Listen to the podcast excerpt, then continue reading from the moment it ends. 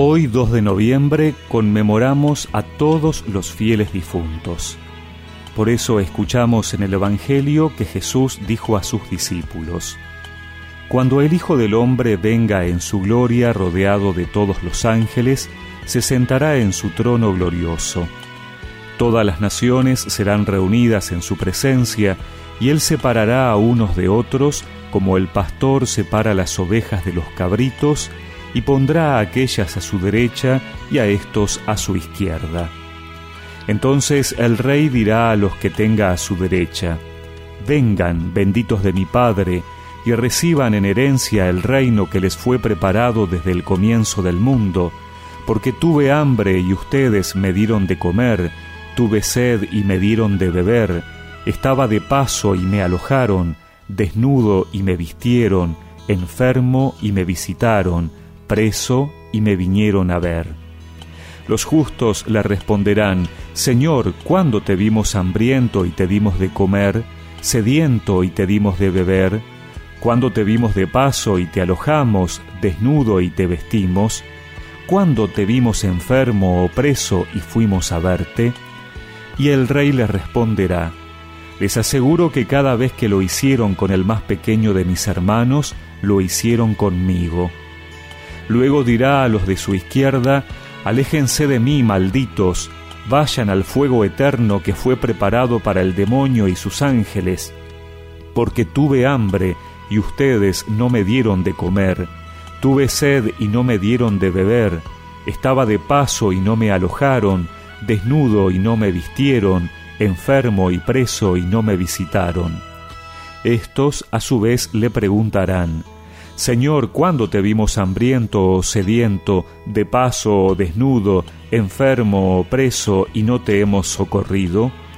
Y él les responderá, Les aseguro que cada vez que no lo hicieron con el más pequeño de mis hermanos, tampoco lo hicieron conmigo. Estos irán al castigo eterno, y los justos a la vida eterna.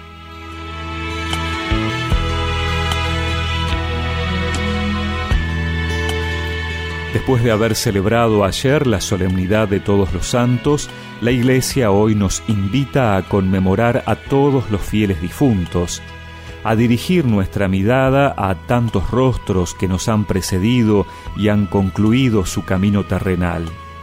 El Papa emérito Benedicto XVI decía en una audiencia en 2011 que la solemnidad de todos los santos y la conmemoración de los fieles difuntos nos dicen que solamente quien pueda reconocer una gran esperanza en la muerte puede también vivir una vida a partir de la esperanza.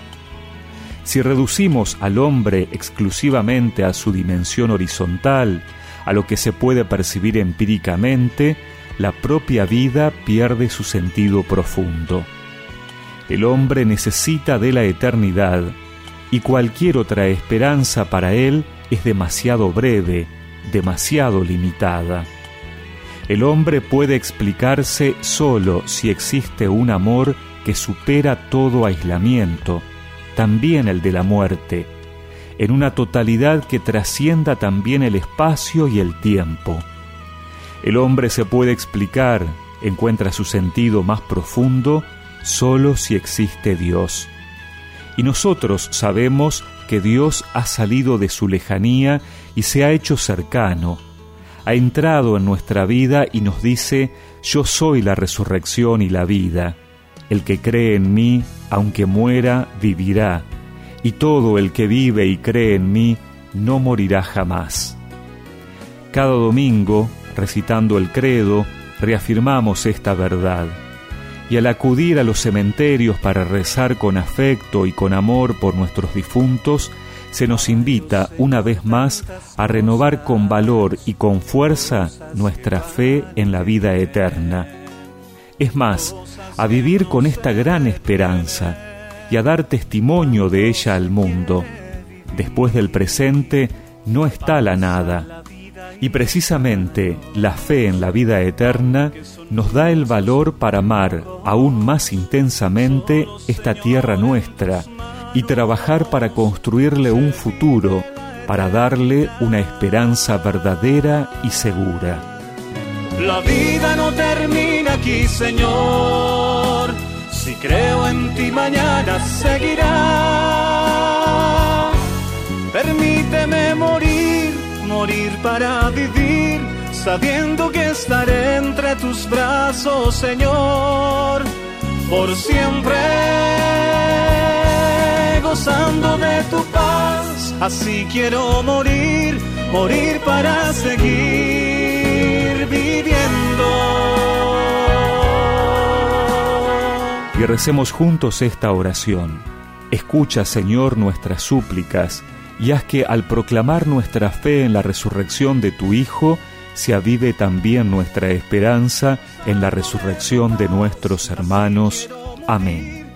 Y que la bendición de Dios Todopoderoso, del Padre, del Hijo y del Espíritu Santo los acompañe siempre.